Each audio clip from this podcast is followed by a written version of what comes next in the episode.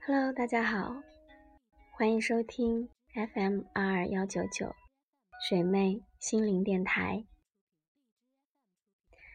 今天是高考的第一天，首先祝福弟弟和同学们能够发挥出自己的正常水平。我也想把这一期节目送给所有的高考生。这不是终点，但愿你因它而变得更好。收到一个读者发来的留言，是名高三生。他说：“本来三模应该是给自己树立信心的一次机会，但是考得不好，现在自信全无，一想到高考就受不了。虽然我参加高考已经是七年前的事情。”但高考前后的许多事情，我仍然记忆犹新。因为十几岁时本来就极度敏感，更不要提这次考试有可能决定着我们的人生走向，一点点蛛丝马迹都会被无限放大。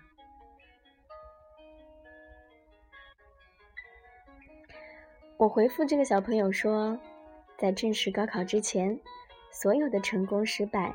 都是不作数的。你现在最要紧的是放下杂念、焦虑，平稳心态，认真去面对高考就是了。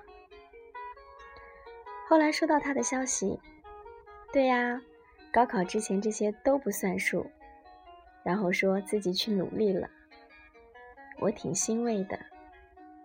有时候放下焦虑，比什么都重要。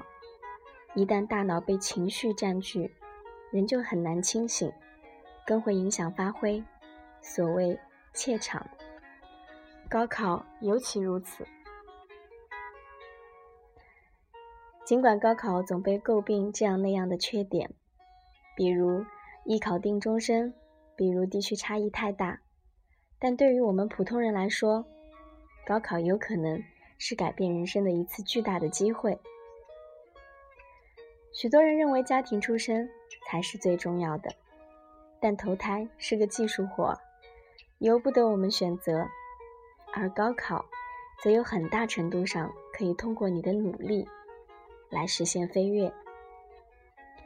它可以让你从农村来到城市，让你从偏僻的角落来到更广阔的世界，让你从熟知的环境人际中走出来，见识到更多优秀出色的人。这。很重要。在高考这件事上，我跟克莱德先生意见相左。从小生活在城市厂区的他，并不认为高考有那么重要。而我耿耿于怀的是，他从小接触知道的许多东西，我根本无从知晓。如果不通过高考，我又怎么可能与他站到一起？我至今认为，高考及高中岁月改变了我的人生。它是我成为我喜欢自己的起点。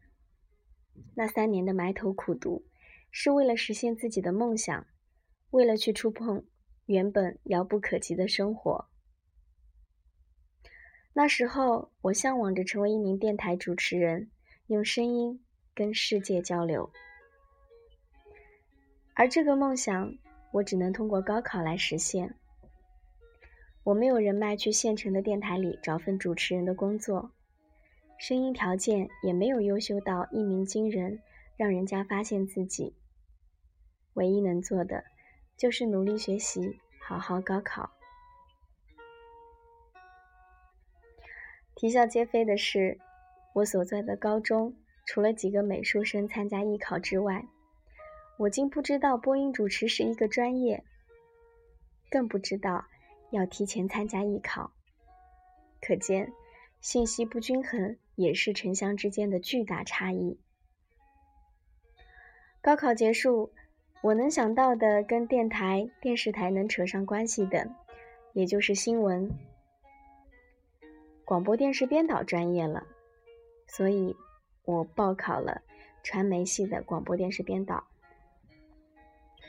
虽然各种阴差阳错，我没有去到理想的学校，还因为不服从调剂而上了一所非重点大学，但我仍然感谢高考，它让我来到城市，见到了更大的世界，认识了更多优秀的人。这才是真正的财富。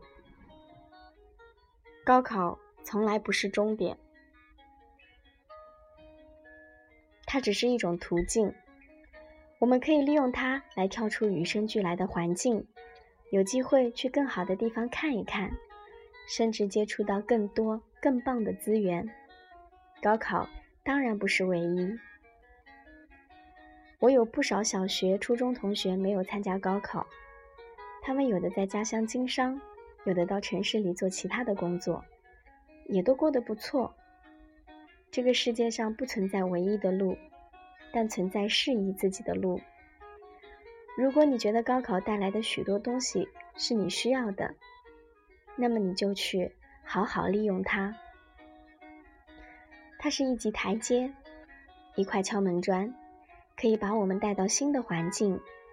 给我们许多从前没有的资源，尽管这不可能让我们一劳永逸，但是对大多数人而言，这的确是改变命运最省力的办法。也因此，我很感谢、很感激多年前的那次考试，感谢那个认真努力的自己，不然就不会有现在的我。也因此。我不理解那些高三生私塾减压的报道，像是一种咬牙切齿，像是一种戾气弥漫。高考是许多人选择的一条道路，这条路也许很艰难，充满了艰辛，但这是我们自己的选择，因为你是在企图努力来实现自身的改变。考前的压力是对未知的焦虑。怎么可以迁怒于课本呢？就好像有个人指路给你，你却翻脸斥责他一样。我始终不解。高考前的压力当然很大，这么多年反而变本加厉。我听说过很多父母在孩子上了高三之后，会单独有个辞职照顾孩子。在这种氛围下，不可能没有压力。有时间就翻翻书。更要紧的是，学会安抚那些焦虑翻腾的情绪。三年来的所学所思，早已经渗透进了你的骨血。临时抱佛脚，大部分情况下都不怎么管用。最管用的是放下焦虑，不要被任何人影响。你相信你自己，就可以。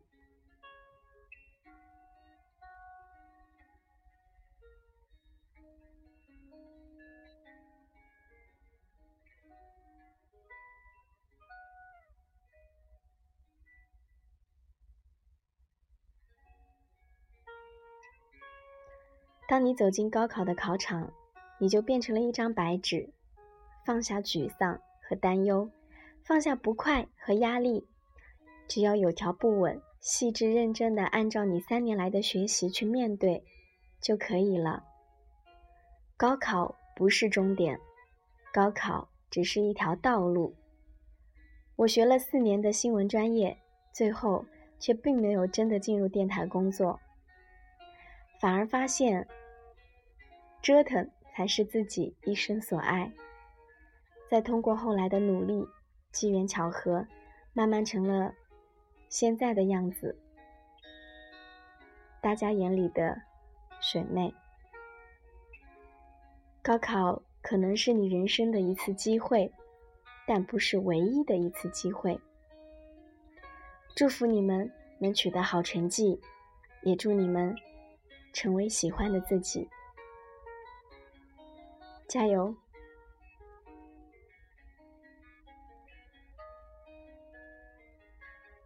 我在等你们的好消息，其中也包括我最爱的弟弟。我希望我把现在所有的能量都放到你身上，只希望你能放下焦虑，